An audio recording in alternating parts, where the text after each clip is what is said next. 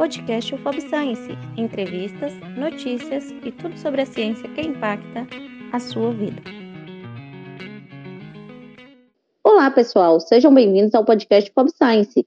Eu me chamo Janine Almeida, sou estudante do curso de agronomia na UFOB Barra e no episódio de hoje vamos falar sobre a importância do ensino de Libras no Brasil. Nossa convidada de hoje é Sheila Adriana dos Anjos, que é formada em Secretariado Executivo e Artes Plásticas, especialista em linguagem brasileira de sinais e trabalha com educação especial há mais de 15 anos. Mas sua expertise não para por aí. Ela mesma vai contar mais um pouco sobre a sua trajetória e a área de atuação.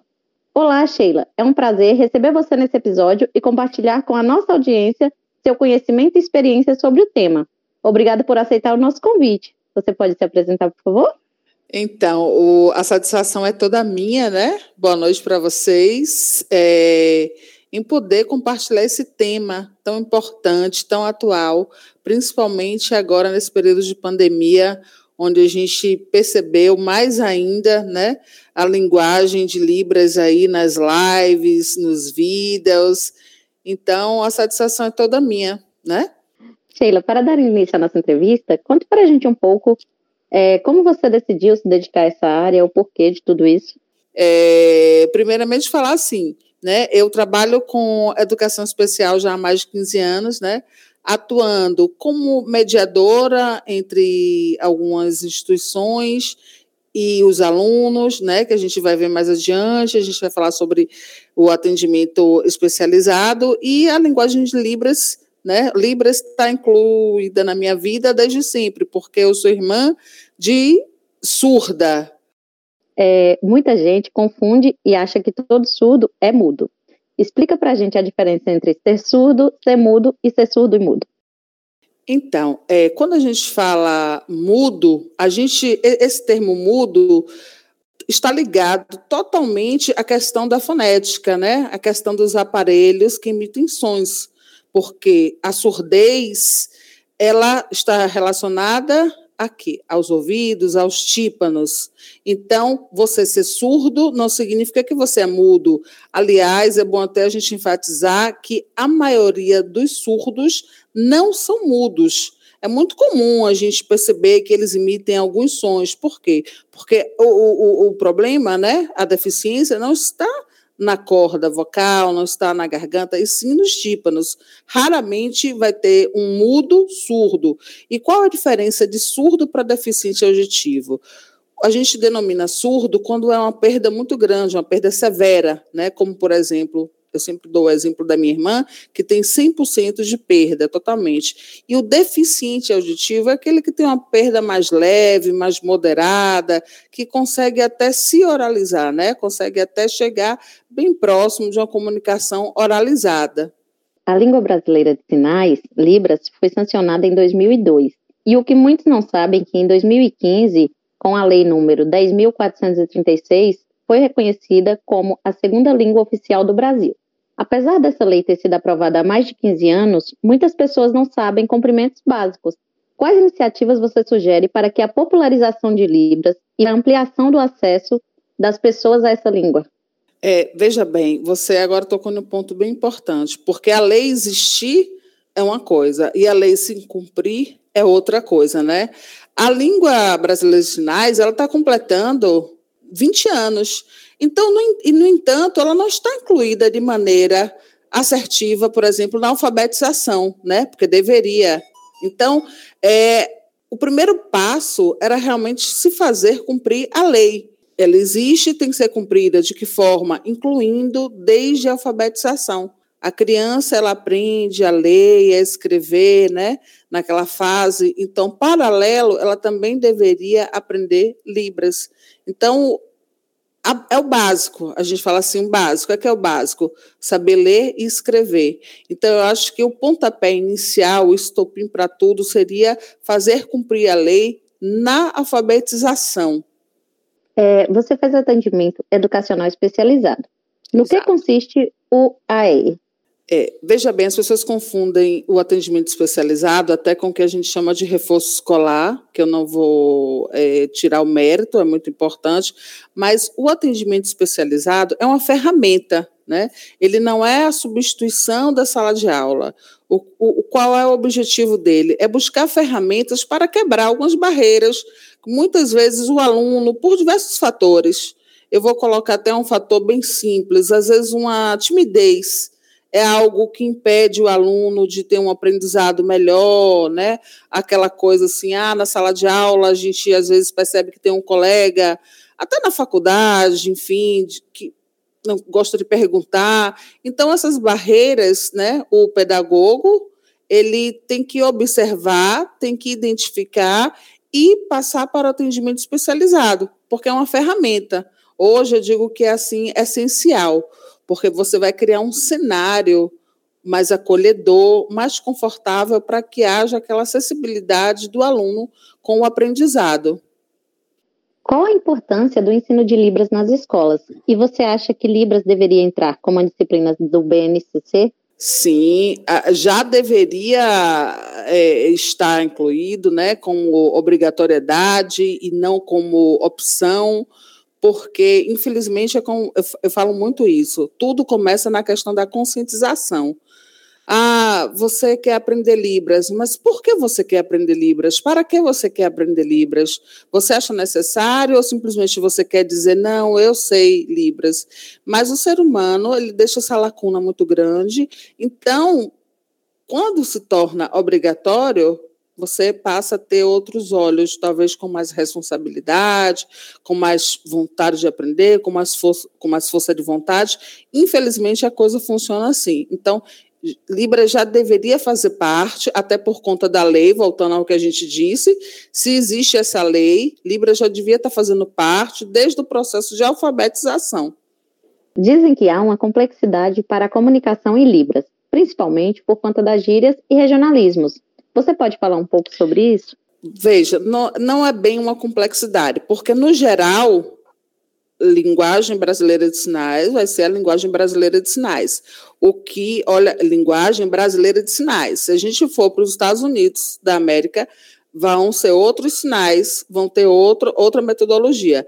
Mas nosso país, né? Eu chego em Minas, é, a Empim para o baiano é Empim, lá em Minas é macaxeira, em outra cidade é tapioca, enfim. Então, assim como acontece na língua portuguesa, acontece também na, na linguagem brasileira de sinais. Então, muitas vezes, uma amiga uma vez me falou: Olha, ontem tinha alguém fazendo uma tradução na televisão e falando errado. Eu disse: Presta atenção, antes de julgar, vamos buscar conhecer. Ela não estava falando errado, porém, ela estava falando de acordo ao estado dela. Ela era de São Paulo. Então, existe o regionalismo, assim como nós temos gírias, né? Aipim, macaxeira e outras coisas que têm o mesmo. É a mesma coisa com várias denominações, assim também ocorre em, Libra, em Libras, porque é uma linguagem, né? E uma linguagem, ela sofre. É, é, ela está incluída no seu contexto, seja do seu estado, da sua região. Então, tem que ter muita atenção nisso. Inclusive, existem alguns sinais que a gente tem que ter um cuidado muito grande, porque em alguns é uma coisa simples, em outros lugares remete até a um palavrão, digamos assim. A pandemia causada pelo coronavírus, o Covid-19, contribuiu para popularizar as lives de influenciadores digitais, empresários, artistas e outros setores. Esse tipo de conteúdo entreteve as pessoas na quarentena e, graças aos intérpretes de Libras, pessoas com deficiência auditiva também puderam consumir esse entretenimento ou conteúdo informativo. Como você avalia a inclusão desses intérpretes em lives? Acho que a gente nunca, nunca viu tanto, a gente nunca teve uma época assim onde intérpretes de Libras, de Libras tivesse assim tão em ascensão tão em alta quanto agora, graças a Deus, né? Eu não vou dizer graças à pandemia, porque a pandemia não nos trouxe nada de bom. Mas isso foi assim, além de eficiente, muito importante, porque se já foi difícil para gente que fala, que ouve, né? Imagine para alguém que tem uma limitação, né, um deficiente auditivo. Ele tinha que se entreter de alguma maneira, que participar de alguma maneira. Então a gente viu na maioria das lives, até de cantores, porque antigamente, antigamente é ótimo, né? Não somos velhas, mas há um tempinho atrás era algo mais assim ligado à política. A gente não tinha, hoje em dia a gente vê em propaganda, em chamadas de TV, música, tudo. Então, isso foi um passo muito grande para a inclusão, porque o que não é visto não é lembrado. Então, a Libras ela passou a ser vista e dessa forma ela passou a ser lembrada. E ao passo que ela passou a ser lembrada, despertou a vontade de muita gente em aprender Libras. Sheila, fale um pouco sobre seus projetos que estão sendo desenvolvidos para essa maior acessibilidade. É, veja, é, eu agora estou iniciando né, com um projeto onde a gente começa pela parte da conscientização. Porque, como eu te falei, não é só aprender Libras. Você tem que ter um objetivo, você tem que saber a importância do que é aprender Libras. Então, você pode pegar, fazer um curso online, fazer um curso de alguma maneira, mas você, para realmente absorver aquilo, você tem que criar um vínculo. E de que forma você cria um vínculo? Quando você tem uma conscientização. Então, eu estou com um projeto em universidades, empresas, né, também, onde eu levo a minha palestra né, para fazer, claro, a conscientização do benefício e da importância de você saber Libras. Você vai fazer um curso depois, se você quiser, mas você tem que ter a consciência, a conscientização, que é importante você se comunicar, né? A gente tem uma comunidade hoje em dia, assim, muito grande, muito grande. O, o Brasil, por exemplo, ele está no sétimo lugar de acessibilidade. Pode até não parecer, mas a gente está caminhando, né? e conscientizar as pessoas que elas precisam aprender Libras. Você vai chegar no banco, você fica fazendo gestos, ok, você consegue se comunicar, mas é tão mais fácil você falar boa noite, obrigada, obrigada. É, sabe, você, todas as pessoas têm o direito à comunicação, todas as pessoas, e a gente precisa ter essa conscientização. Eu não posso botar em você a consciência da importância de saber Libras, mas eu vou te mostrar, vou fazer com que você se conscientize. Então, no meu momento, meu grande projeto é levar essa conscientização ao maior número de pessoas, sejam do meio rural, sejam do meio urbano, em comunidades carentes, em comunidades distantes, para chamar a atenção dos órgãos né, responsáveis, que eles precisam estar atuando seja na escola, seja na universidade, conscientizando quem está lá na frente para gerar essa acessibilidade, porque só dessa forma a gente vai poder realmente é, até fazer né, com que o atendimento educacional especializado seja visto com bons olhos porque não é, de uma maneira geral, ah, é um reforço, ah, porque o menino não teria. Não, é questão de conscientização que todos têm o direito. Hoje nós temos, por exemplo, vários filmes. Nós temos um filme, né, que fica até a dica, que é o Coda, que é o Ritmo de Coração. Não sei se é o que já viu. Ele ganhou o Oscar agora de 2022 como o melhor filme na sua categoria e temos outros tínhamos, como por exemplo é, O Silêncio dos Inocentes, o mundo do surdo, do mudo surdo ou do deficiente auditivo, ele é muito vasto e é muito bonito, é muito interessante.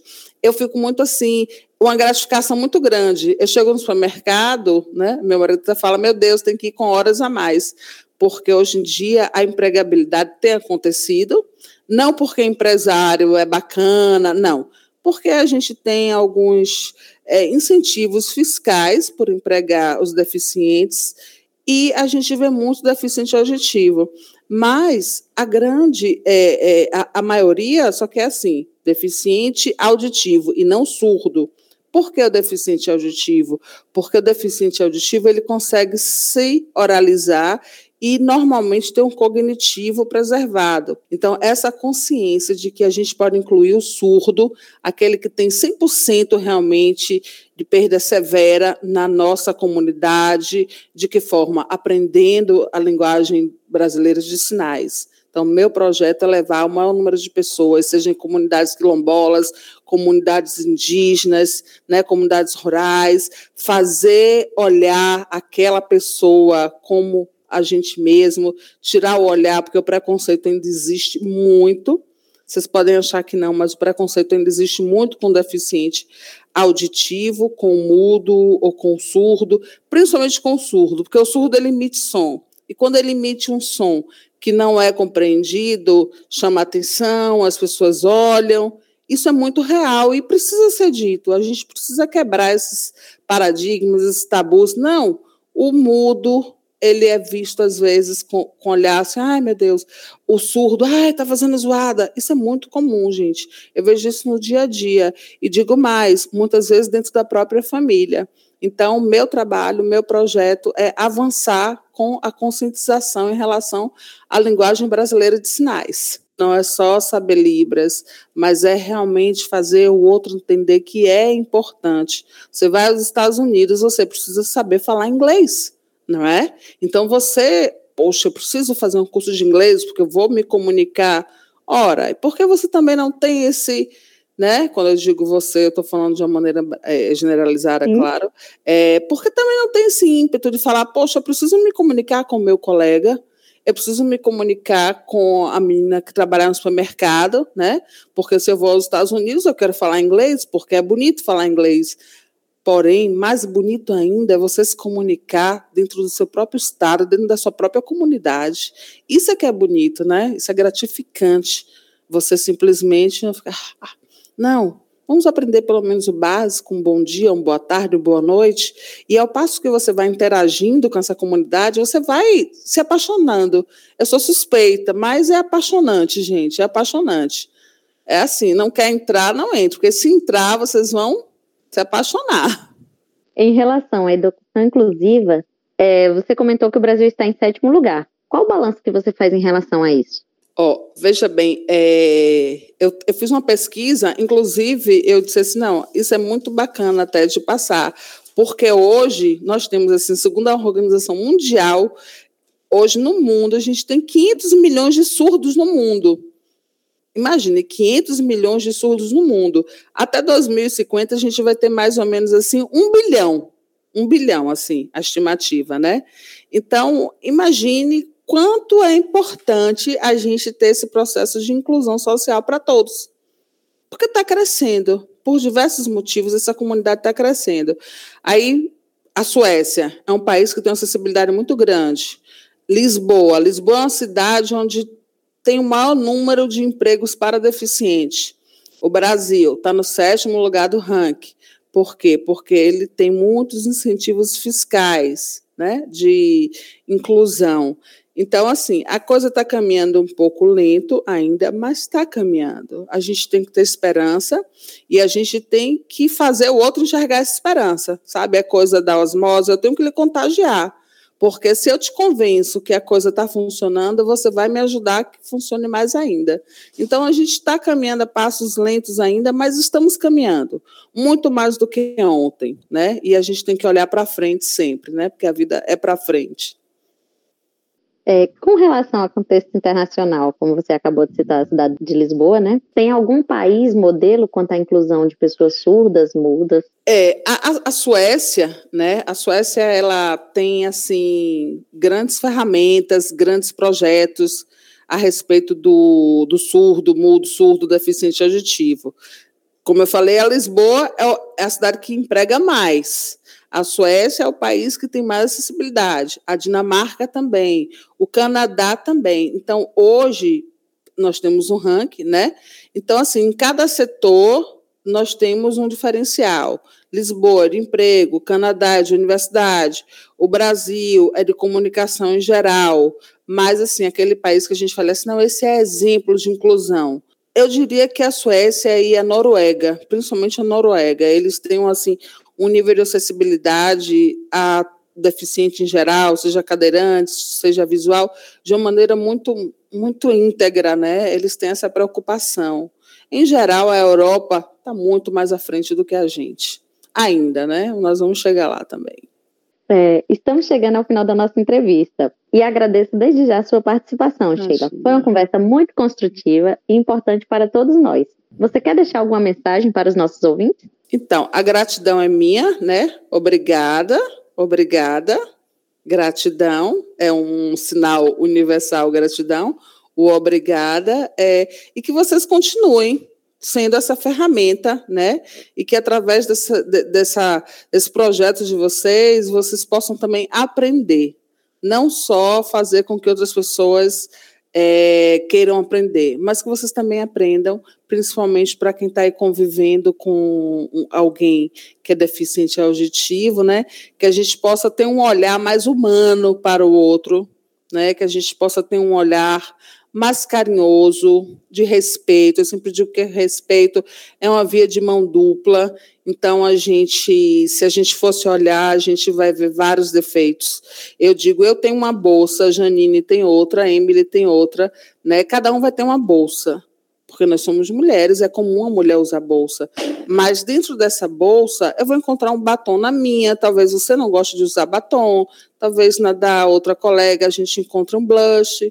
Entende? Então, assim, todos nós temos nossas limitações, nossas peculiaridades, e a gente tem que viver respeitando o outro. De que forma? Aprendendo a se respeitar. Quando a gente se respeita, a gente respeita o outro. E cada vez que a gente encontrar com algum alguém, algum deficiente, seja visual, seja cadeirante, eu digo muito isso em minhas palestras, a gente não ter aquele ímpeto, assim, às vezes, de que, ah, deixar a pessoa à vontade é o melhor passo, né? Para que ela se sinta à vontade. Da maneira que você se sente, o outro também deve se sentir. Então, aprender a se colocar no lugar do outro. A minha mensagem é sempre empatia, né? Agradecer a vocês pelo, pelos, pelo projeto maravilhoso, né?